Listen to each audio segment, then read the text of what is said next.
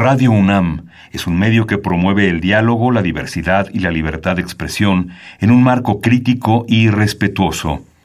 Los comentarios expresados a lo largo de su programación reflejan la opinión de quien los emite, mas no de la radiodifusora. Es la hora del poder del ciudadano es la hora de la democracia en México. Confío en que todos sepan hacer honor al compromiso que han contraído. Elevar a su pueblo mediante sus propias leyes, aprovechando sus propios recursos y dirigiendo libremente sus destinos. Recordarnos que como ciudadanos todos tenemos una responsabilidad. Conocer nuestros derechos nos da herramientas para ejercerlos, pero sobre todo, defenderlos. Respetar y promover la cultura de la legalidad nos lleva a una convivencia pacífica y ordenada. Analiza y discute con nosotros los temas que nos aquejan día a día. La Comisión Nacional de los Derechos Humanos, la Facultad de Derecho de la UNAM y Radio UNAM presentan Derecho a debate. En la cultura de la legalidad participamos todos. Conduce Diego Guerrero.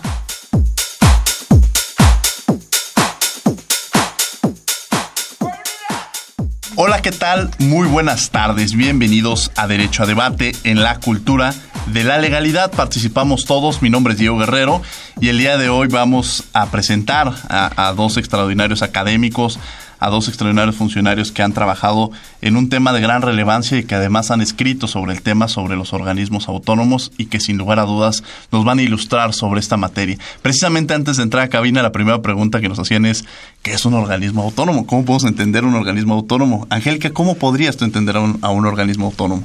Hola Diego, ¿qué tal? Gracias por invitarme nuevamente al programa de Derecho a Debate. El día de hoy vamos a ver el día, el, el tema de hoy es organismos constitucionales autónomos que básicamente son aquellos creados eh, por la Constitución separados de los poderes del Estado. Así es como podríamos entenderlos. ¿Y dependen de, algún de alguna función? ¿Son órganos de Estado? ¿Son órganos de gobierno? ¿Cómo los podemos entender? Como órganos eh, del Estado, separados de las funciones de los tres poderes clásicos que conocemos, ¿no? Legislativo, ejecutivo y judicial. Bueno, sin lugar a dudas va a ser un tema muy interesante también entender cómo han ido evolucionando, cuántos organismos existen, cuál ha sido la razón de ser, en fin, tenemos muchas preguntas que vamos a tener el día de hoy. Y, pero bueno, vamos a escuchar precisamente las voces universitarias. ¿Qué piensa la comunidad universitaria respecto a los organismos constitucionales autónomos? Y regresamos a los micrófonos de Derecho a Debate. Las voces universitarias.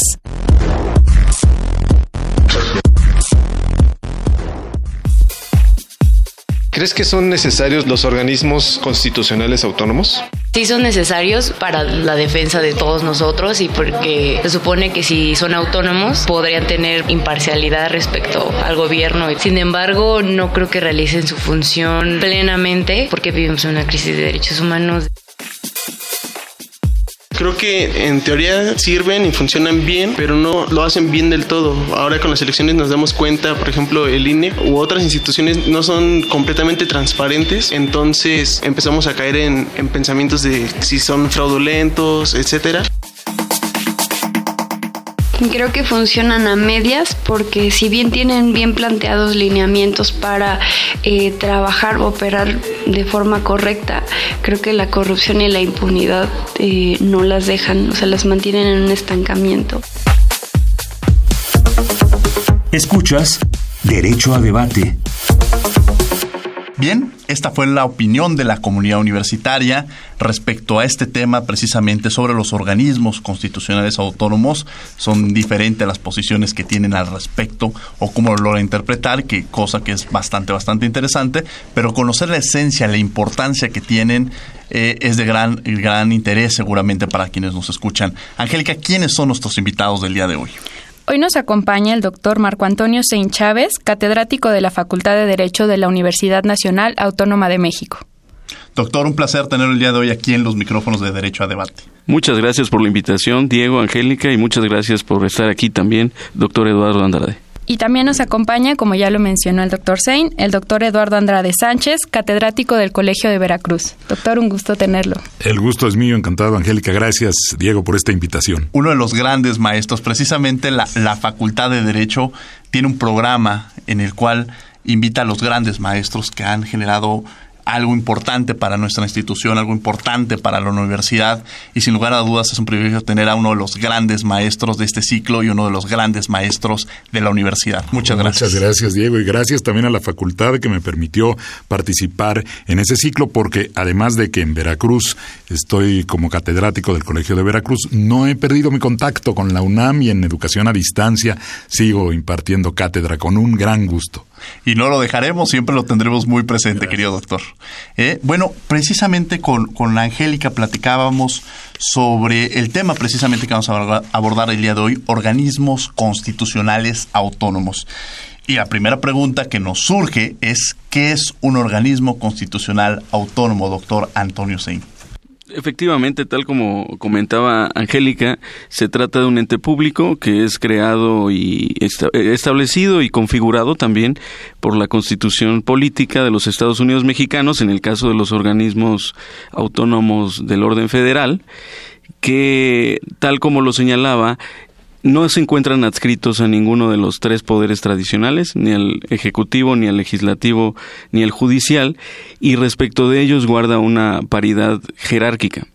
Además de que toman algunas decisiones políticas fundamentales que hay que decirlo, originariamente llevaba a cabo el Poder Ejecutivo y por diversas razones que seguramente durante esta plática iremos, platica, iremos señalando, eh, los sacan de, de ese ámbito del Poder Ejecutivo para volverlos autónomos y para darles el mismo nivel que al Poder Ejecutivo.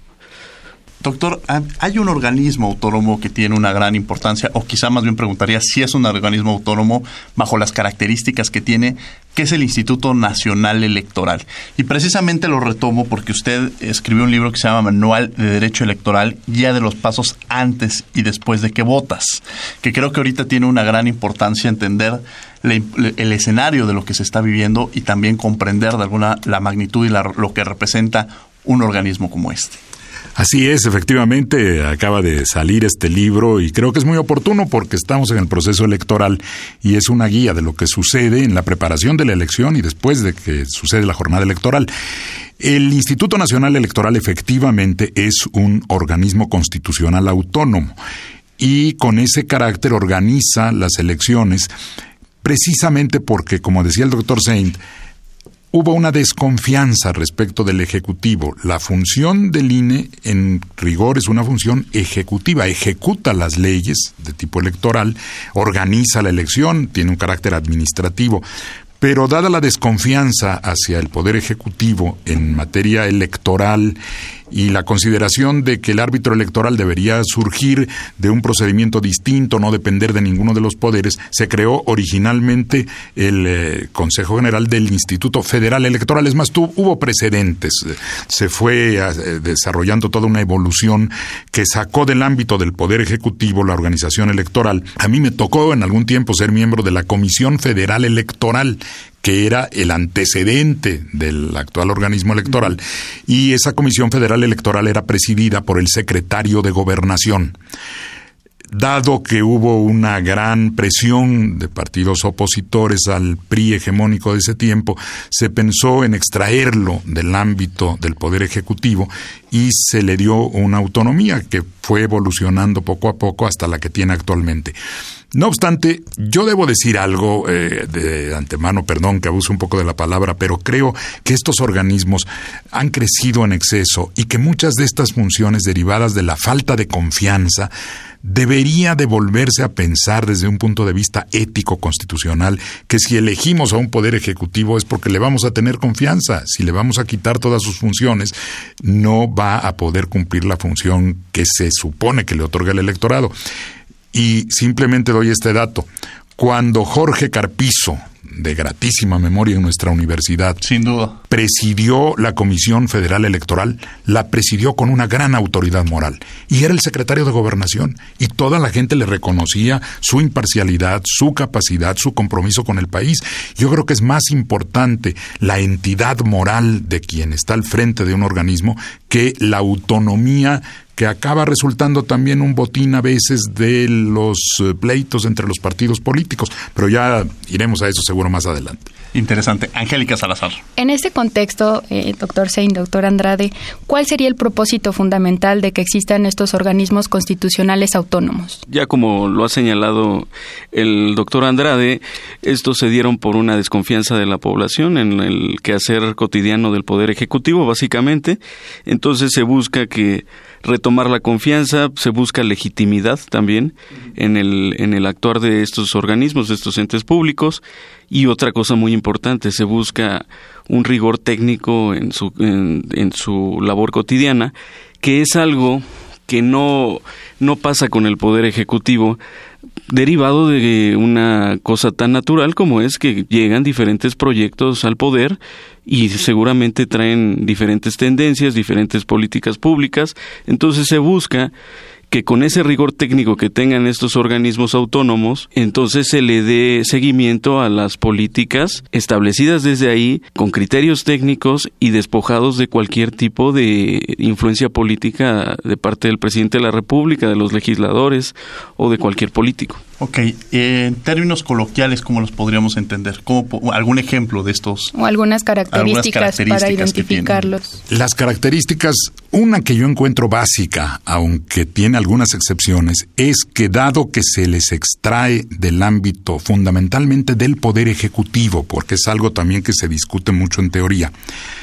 es verdad que no están adscritos a ninguno de los poderes, pero también es verdad que están sujetos por lo menos a dos de ellos al poder legislativo que emite la ley que regula estos organismos. Los organismos autónomos no hacen su propia ley, de manera que es una ley basada en la Constitución la que les otorga las facultades y define sus funciones.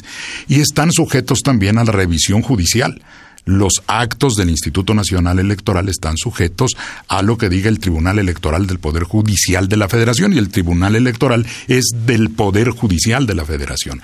Entonces, no están fuera del ámbito de decisiones ni legislativas ni judiciales.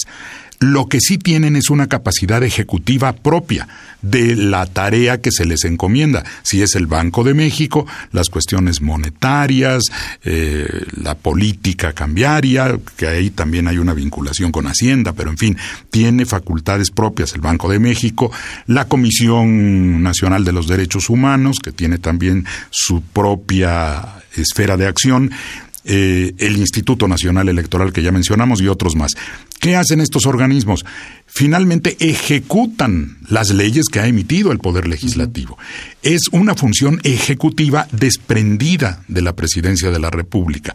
Y esa función ejecutiva tiene su propia capacidad reglamentaria. Para mí es lo que define fundamentalmente a un organismo autónomo, que no puede el presidente, salvo circunstancias que se han dado respecto de algunos de estos organismos que a veces resultan híbridos, pero la esencia es que el presidente no ejecute o no realice la función reglamentaria de las leyes que regulan a estos organismos autónomos. Sin lugar a dudas, tenemos un ejemplo precisamente parte de, este programa es, auspiciado por la propia Comisión Nacional de los Derechos Humanos y precisamente es, un organismo que no depende del presidente de la República, es designado el, titular de la comisión por el, por el Senado, y lo que le permite es esta autonomía, que de alguna manera, al no depender del propio presidente o de algún otro poder, tanto del legislativo o judicial, para que sus acciones puedan ejercerse de forma precisamente como lo dice la palabra, con la autonomía, con la independencia que se requiere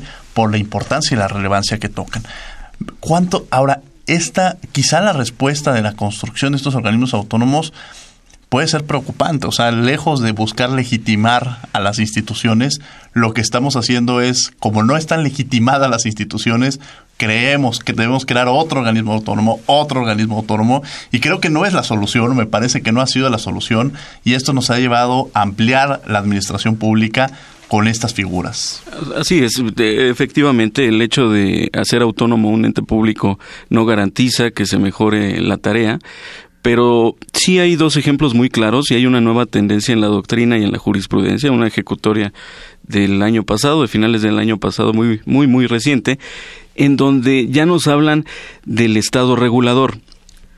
rebasando una etapa previa del Estado mexicano conocida como Estado interventor, en donde ya tenemos organismos constitucionales autónomos como son la Comisión Federal de Competencia Económica y el Instituto Federal de Telecomunicaciones, que llevan a cabo lo que la Corte llama una función regulatoria.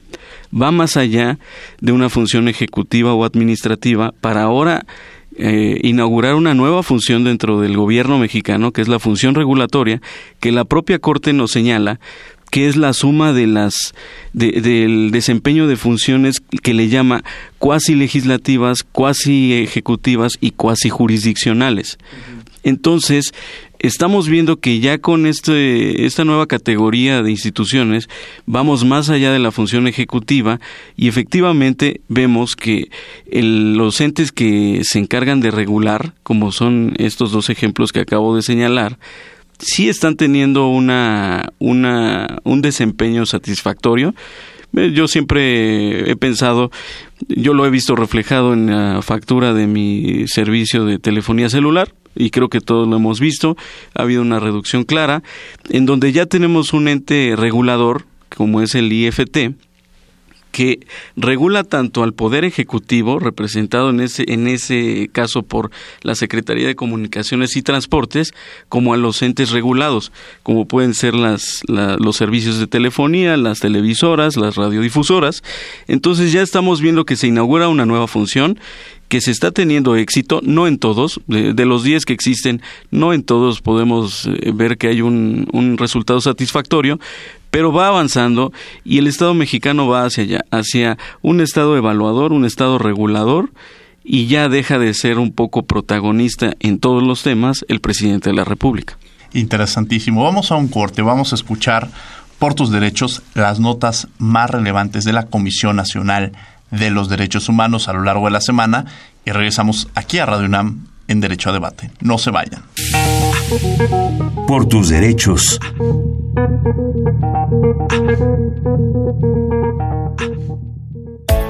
La CNDH continúa trabajando con el caso Iguala como parte de este trabajo, se informó que la identidad del detenido Eric Uriel Sandoval Rodríguez, acusado por la PGR de participar en la desaparición de los normalistas de Ayotzinapa, no corresponde con la de El Huereque o La Rana, sujeto a quien los autores materiales señalaron como su cómplice. La CNDH proporcionó a la Procuraduría datos sobre la identidad y ubicación actual del verdadero presunto partícipe. Esto, de acuerdo a las evidencias surgidas en la investigación, al tiempo que consideró inaceptable el tener a una persona equivocada en prisión.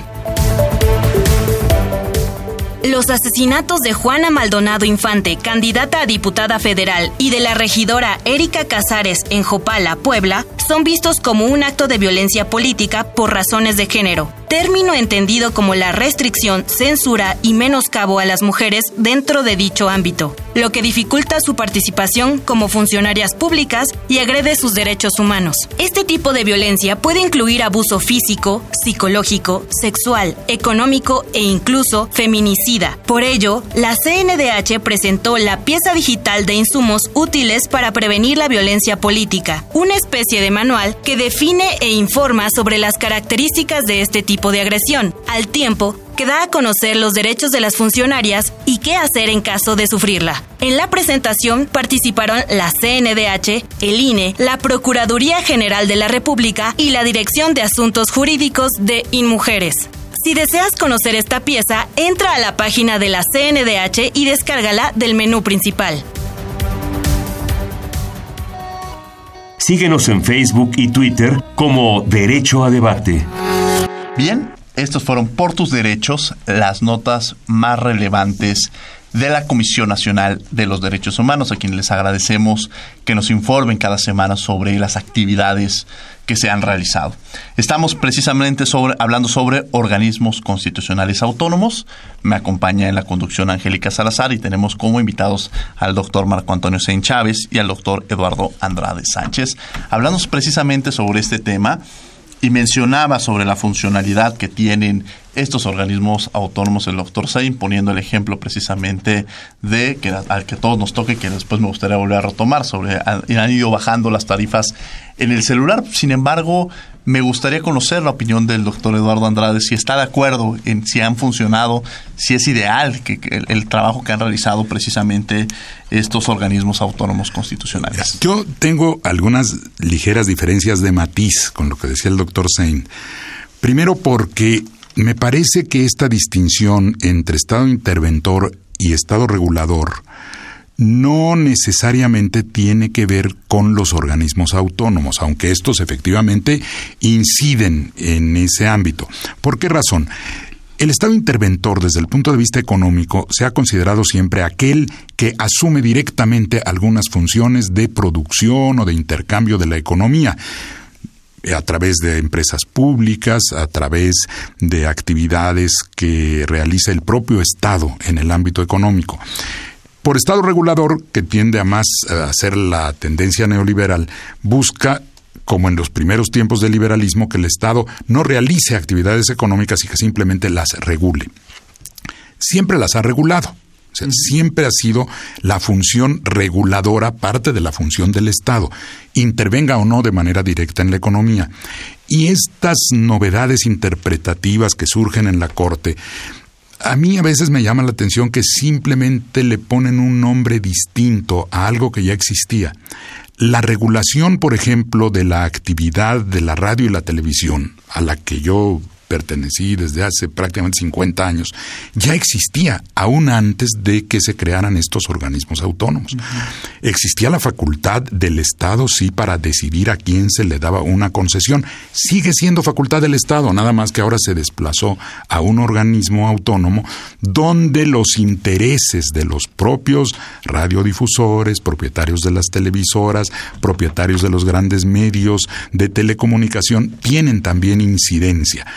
Quizá esos intereses fueron los que pensaron que era conveniente ir separando estas funciones del Poder Ejecutivo, pero la regulación existía y me voy a ver muy conservador. Pero yo prefería la regulación de la Dirección General de Radio y Televisión, que era la que desde, desde la Administración Pública Central ponía en práctica esa regulación y nos impedía, por ejemplo, ya hubiera yo pensado en mis tiempos de locutor, decir la décima parte de lo que escucho decir hoy de verdaderas majaderías a los locutores de la radio y la televisión y nadie les dice nada.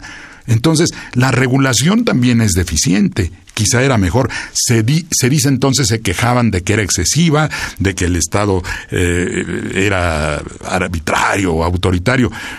Es verdad, algunas veces eh, era muy fuerte la regulación. Yo recuerdo que a algún, creo que fue a, a, Loco Valdés, que un día se le ocurrió decir Bomberito Juárez en lugar de Don Benito Juárez y lo sancionaron.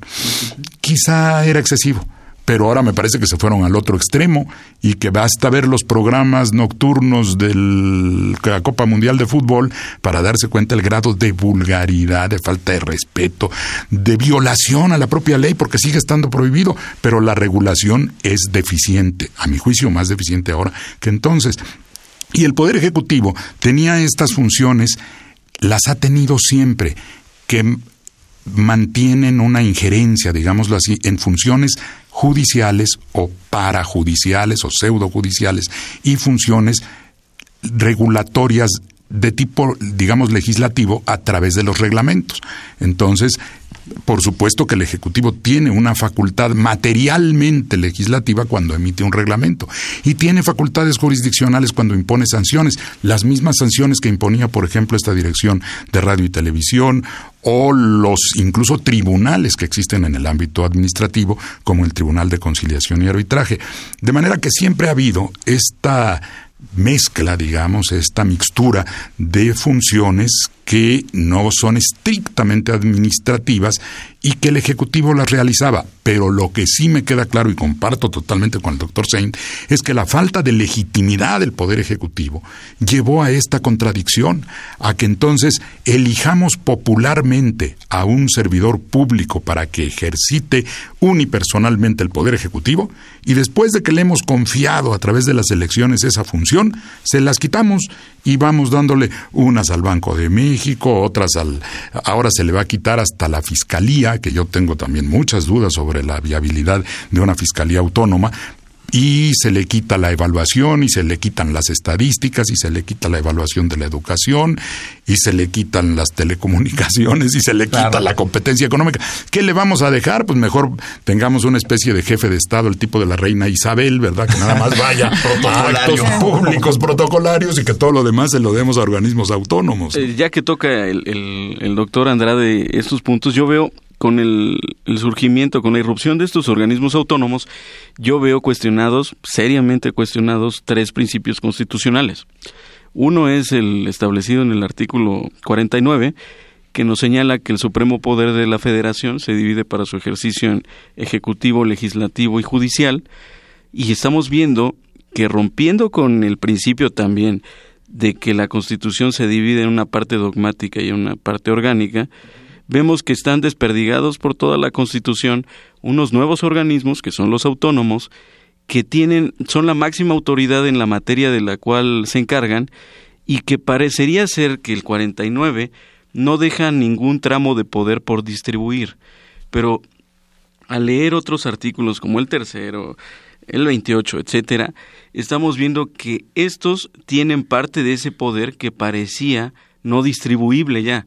Entonces, la teoría clásica de la división de poderes, de los tres poderes, se ve seriamente, cuestionada y parecería ser que tenemos elementos para ya considerar la existencia de por lo menos un cuarto poder. Otro principio que veo seriamente cuestionado, si no aceptáramos esto de que ya hay un cuarto poder, es la unipersonalidad del poder ejecutivo porque estaríamos viendo que ya no solo el presidente de la República lleva a cabo funciones formalmente ejecutivas, sino también los organismos autónomos.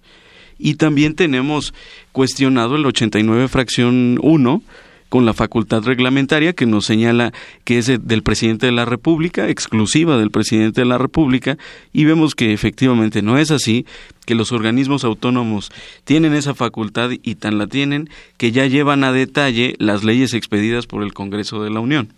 Entonces, algo muy muy novedoso que además le está dando mucha fuerza es que ya los, los organismos autónomos encargados de regular ya como lo, señalábamos, llevan a cabo funciones materialmente legislativas, materialmente ejecutivas, materialmente jurisdiccionales y una función formal regulatoria. A diferencia de los poderes tradicionales que llevan a cabo dos funciones materialmente de otro tipo y una función formal. Estos ya llevan a cabo tres funciones materialmente y una función formal. Entonces estamos viendo la fuerza que están adquiriendo, estamos viendo que si consideráramos, los consideráramos en conjunto a los 10, ellos gastarían más que el Poder Legislativo Federal, menos que el Poder Judicial, entonces hablaríamos de que en términos de gasto, de ejercicio presupuestario, estaríamos hablando de que sería el tercer poder en cuanto a ese criterio. Entonces, viendo todos estas e, esto que está sucediendo hoy en México y para lo cual no estábamos Actualmente existen 10 eh, Actualmente existen 10. Así es. ¿Cuáles son, doctor, esos organismos? Ya nos han mencionado algunos como el Instituto Nacional Electoral, el IFT. Empieza en 93 empieza todo con el Banco de México, luego seguimos con el Instituto Federal Electoral, luego con la Comisión Nacional de los Derechos Humanos, luego con el INEGI y luego ya tenemos en el gobierno del presidente Peña que surgen seis nuevos. Uno es el IFT, el Instituto Federal de Telecomunicaciones, otro es la Comisión Federal de Competencia Económica, otro es el Instituto Nacional para la Evaluación de la Educación, otro es la Fiscalía General de la República y otro es el Consejo Nacional para la Política, para la Evaluación de la Política de Desarrollo Social, el Coneval, que por cierto, hoy todavía no se ha perfeccionado, todavía no funciona bajo esa naturaleza jurídica, sigue funcionando como un organismo. Pero hay prácticamente más organismos autónomos que secretarías en muchos estados. Habría que añadir el Instituto Nacional de Acceso a la Información. Ah, perdón, el propio Instituto Nacional de Acceso a la Información. Claro, Entonces, que desde que era IFAI ya era autónomo, y ahora le dan la calidad de nacional, como lo hicieron con el Instituto Nacional Electoral, y que ya tiene muchas más atribuciones. ¿Qué impacto tiene el que los conviertan de nacional a federal o hacer esa diferenciación? Es un impacto centralizador. Totalmente. Totalmente centralizador. Es un impacto que además es una afrenta directa al federalismo Es incluso la reforma más antifederalista, la del Instituto Nacional Electoral de 2014, de febrero de 2014 es la más antifederalista que yo he visto, no sé cuántos años será. Totalmente de acuerdo. Yo creo que el haber privado a los estados de una función básica de la soberanía estatal, porque yo insisto que sí hay una soberanía estatal teórica, porque en rigor una república federal se compone de estados que originalmente tenían su propia capacidad soberana que se dieron a la federación pero para su régimen interior se supone que debe mantenerse esa soberanía. ¿Y qué más propio del régimen interior que la elección de sus propias autoridades? Pues esa facultad que teníamos los estados le fue arrebatada por el Instituto Nacional Electoral al cual, por cierto, se le sobrecarga de facultades y eso también le está generando problemas.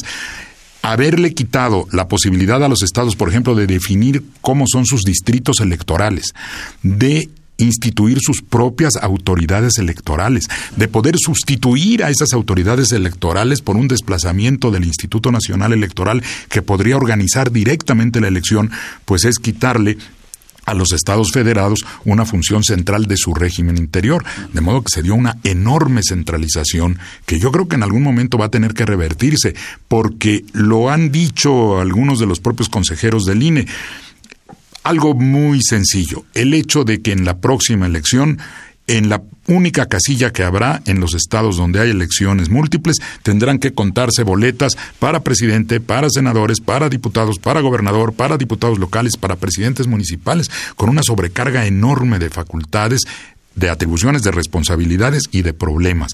Yo estoy totalmente de acuerdo con el doctor Sent que es una centralización negativa para el país y que deberíamos volver a confiar en las autoridades locales. Si hay problemas localmente por falta de confianza, que los propios estados vayan resolviendo eso, o que los partidos trabajen lo suficiente para influir en las decisiones de cada estado con autonomía.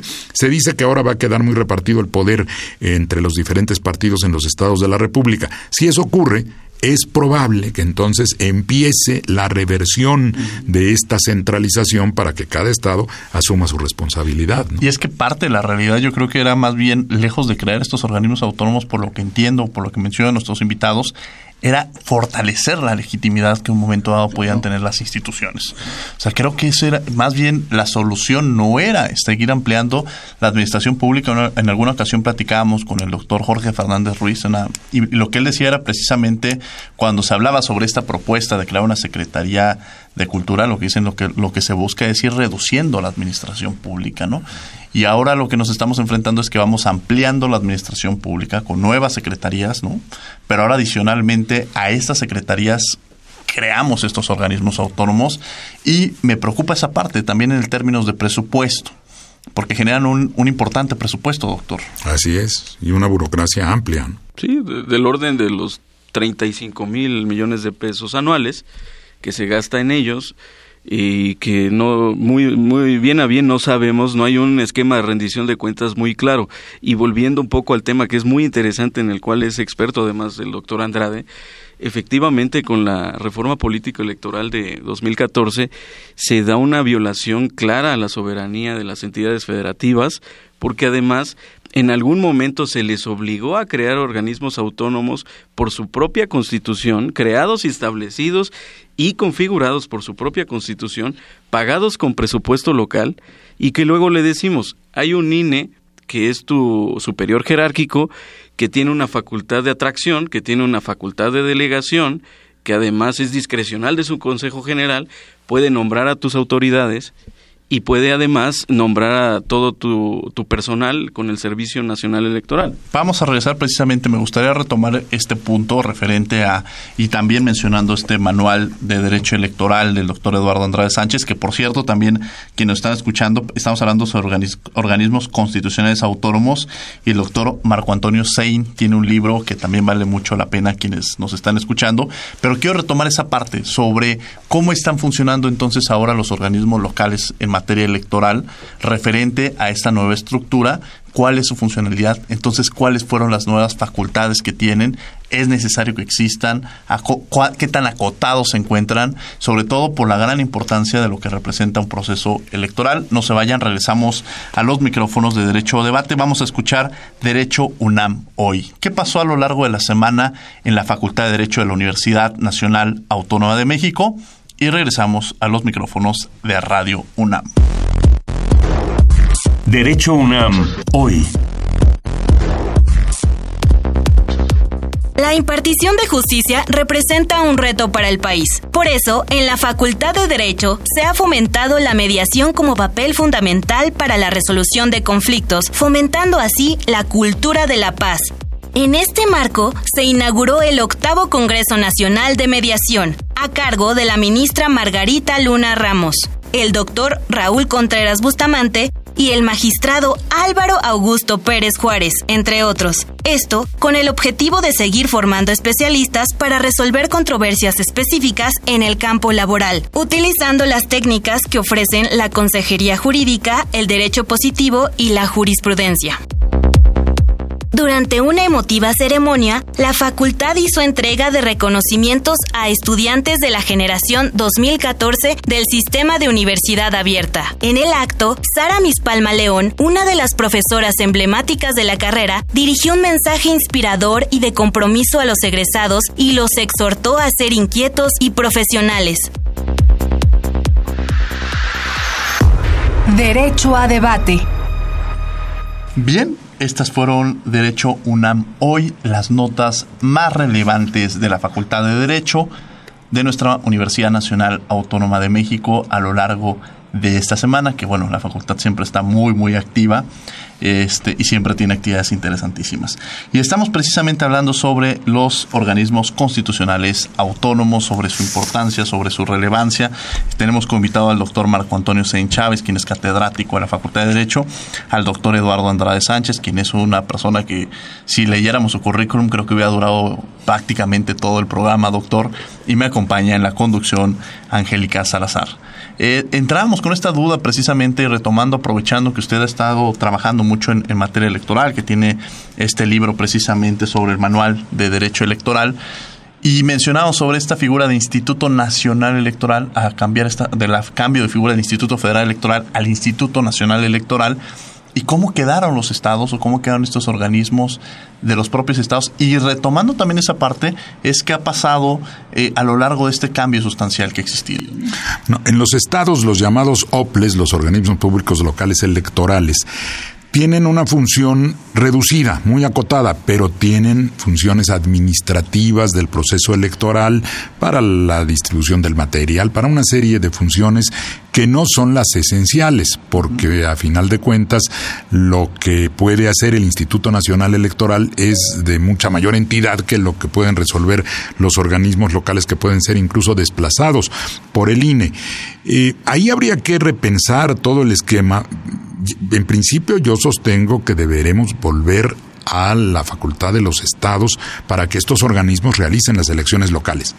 Pero si mucho me apuran, la decisión que tomamos fue la peor posible, porque centralizamos toda la función en el INE, pero dejamos dos estructuras burocráticas que en última instancia una de ellas sería inútil si ya el organismo nacional va a tener sus consejos locales en cada estado, sus consejos distritales en cada distrito. Y por otro lado tenemos el organismo local electoral que tiene su consejo general local, sus consejos distritales y sus consejos municipales.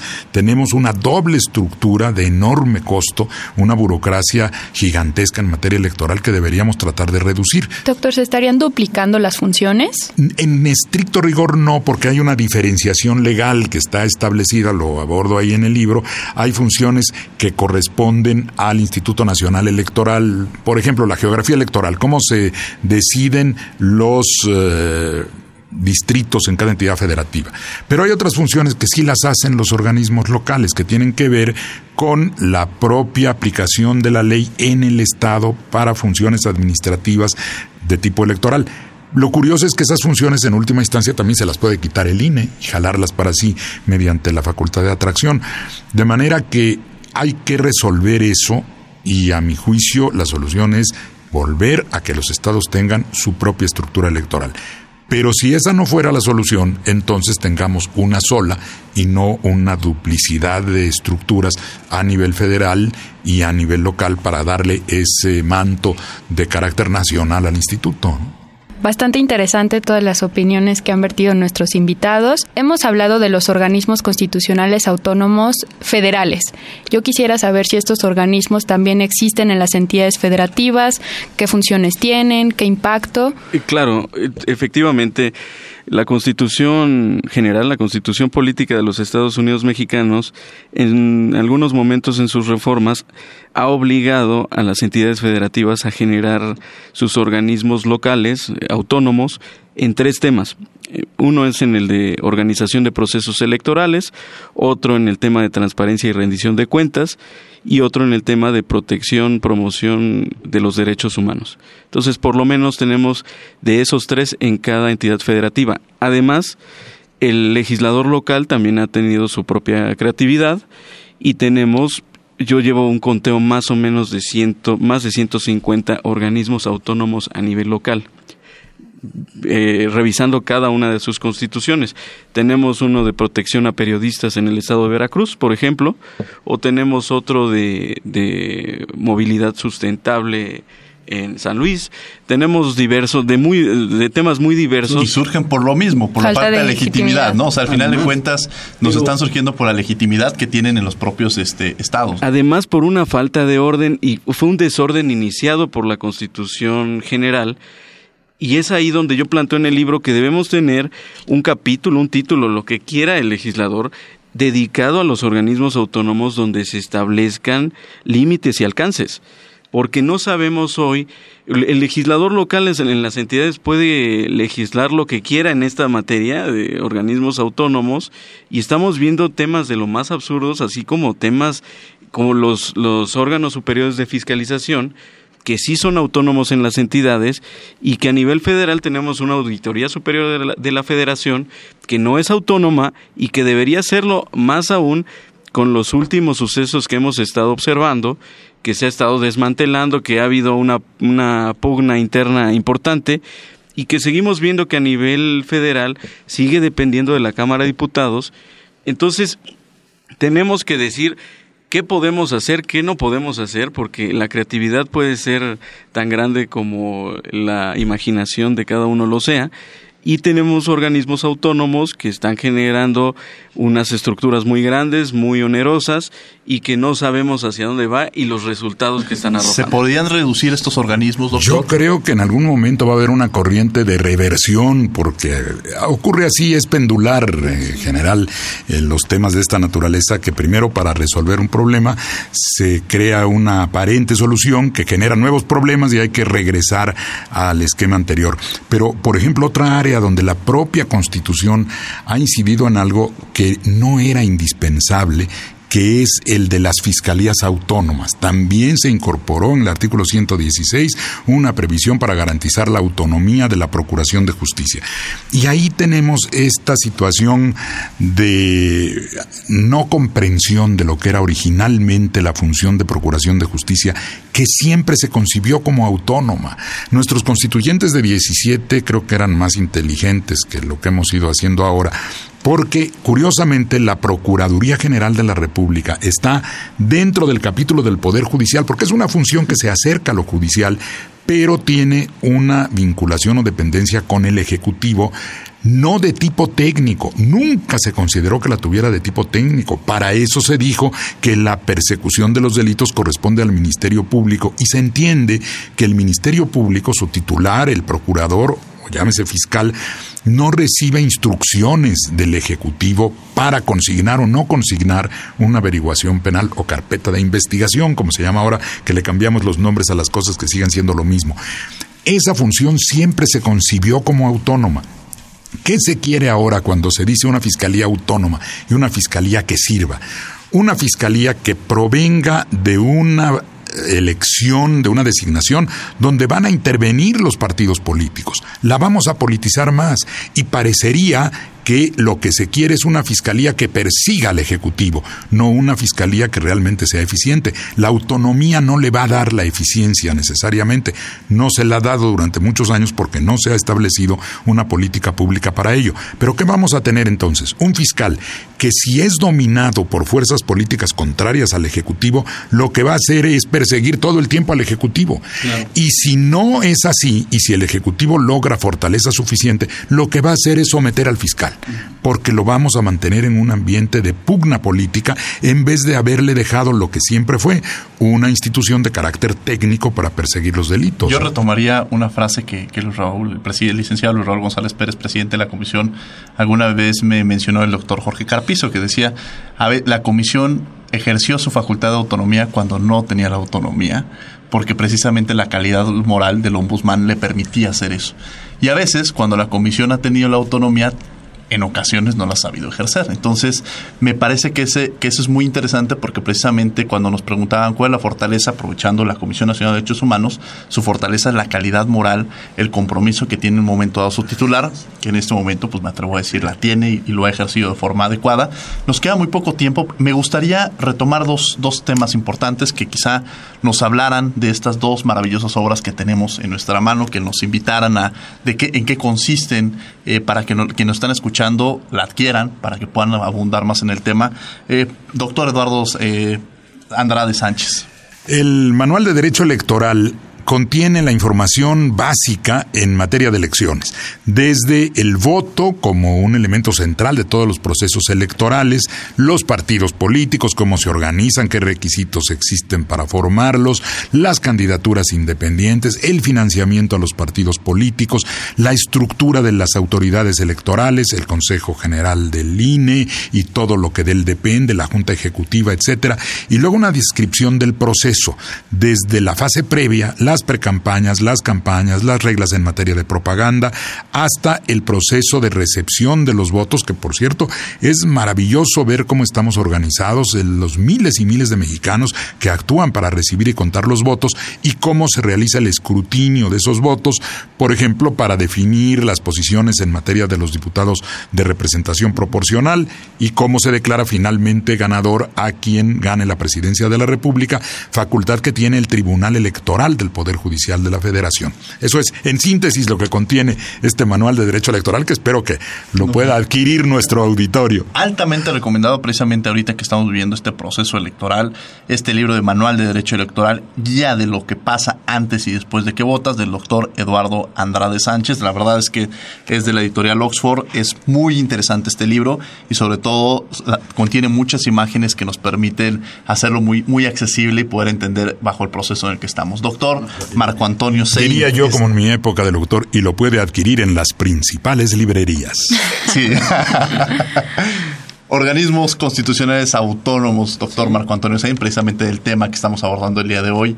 Platíquenos de esta su, obra. Pues eh, está basado ese libro en mi tesis doctoral presentada en el año 2017 que se hizo acreedora del premio Dr. Raúl Cervantes Ahumada como la mejor tesis doctoral presentada en ese año en la División de Estudios de Posgrado de, de la Facultad de Derecho. Es un estudio pormenorizado, el primero me atrevo a decir con esa profundidad del desarrollo de la administración pública federal a partir del México independiente de 1821 hasta el gobierno del presidente Enrique Peña Nieto y se hace un, un, estudio de caso de cada uno de los organismos autónomos, de los 10 que yo tengo contabilizados ahí.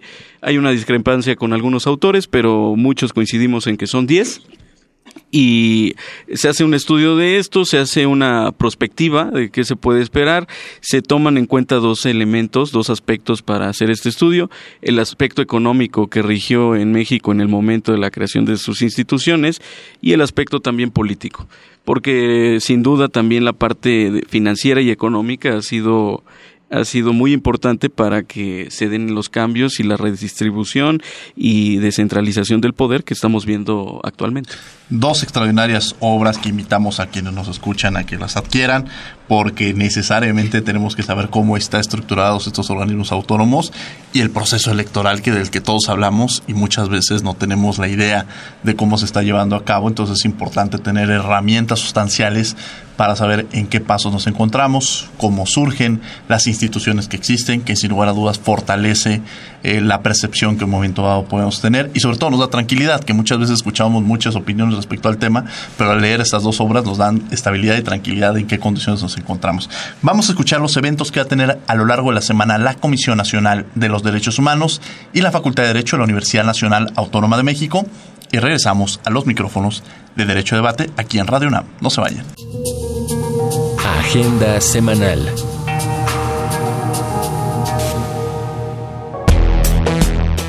La CNDH, a través de su Centro Nacional, te invita a su cine diálogo que esta semana trae para ti. Extraordinario, del director Stephen Chbosky. Al finalizar la proyección, hablemos sobre discriminación con el maestro en Derechos Humanos, Francisco Javier Lermo Peño. La cita es este martes 26 de junio a las 18 horas en el auditorio del Centro Nacional de Derechos Humanos, Avenida Río Magdalena, número 108, Colonia Tizapán, San Ángel. Teléfono 54 81 98 81. Extensiones 51 10 y 52 18. Entrada gratuita. Casi se cierra la convocatoria. Si conoces niños entre 10 y 12 años, invítalos a ser parte del concurso Niñas y Niños Consejeros de la CNDH. Promovamos en ellos su derecho a ser escuchados y a opinar libremente. Inscripciones hasta el 30 de julio. Consulta las bases en www.cndh.org.mx o envía un correo electrónico a asuntosdelafamilia.cndh.org.mx. La Universidad de Buenos Aires y la UNAM organizan el tercer Congreso Internacional de Derechos Humanos, que se realizará del 29 al 31 de octubre en la Ciudad de México. Sé parte de este encuentro. Mayores informes en www.congresoubaunam.com. Escuchas Derecho a Debate. Conclusiones en 30. Bien, estos fueron los eventos que va a tener la Comisión Nacional de los Derechos Humanos y la Facultad de Derecho de la Universidad Nacional Autónoma de México a lo largo de la semana. Llegamos a nuestra última cápsula, nuestro último bloque del programa, entonces yo les pediría a nuestros invitados, empezando por el doctor Eduardo Andrade Sánchez, que nos en 30 segundos nos hiciera alguna acotación, algún punto que sería importante mencionar y, acotar. A manera de resumen, Diego, yo diría que la proliferación de organismos autónomos no es la mejor solución. Algunas funciones lo requieren, particularmente la electoral, pero la otra... Eh, manera que hay que poner de relieve, o mejor dicho, una propuesta, es que estos institutos no traten de desplazar al poder legislativo, que su interpretación legal no vaya tan lejos como permitir que se vote en las boletas como la gente quiera y ponga las siglas que quiera, porque eso no está en la ley, que deben ajustarse a la función legislativa que los rige. Muchas gracias, le agradecemos al doctor Eduardo Andrade Sánchez que ha estado el día de hoy aquí en Radio Name los micrófonos de Derecho a Debate. Muchas gracias. Doctor Marco Antonio Saín. Pues yo soy de la, de la posición, eh, coincido en muchas partes con el doctor Andrade, soy de la posición de que debemos fortalecer a los organismos autónomos y no obstante debemos darles orden y debemos hacerlos que su rendición de cuentas, su esquema de rendición de cuentas sea efectivo pero sí soy un, creyente de que se les debe fortalecer, además de que derivado de su facultad originaria en la Constitución y de su facultad derivada de su especialización, tienen la suficiente fuerza para hacer frente a los embates que puedan venir del exterior, ya sea de los poderes tradicionales o de los factores reales de poder. Además, quiero agradecerte por la oportunidad de estar aquí en este importante programa hablando y dialogando con un maestro de la talla del doctor Eduardo Andrade, lo cual supone para mí un honor y un privilegio. Muchas gracias. Gracias. Le agradecemos al doctor Marco Antonio Sen que haya estado el día de hoy aquí en Derecho a Debate. Muchas gracias, doctor. Angélica Salazar.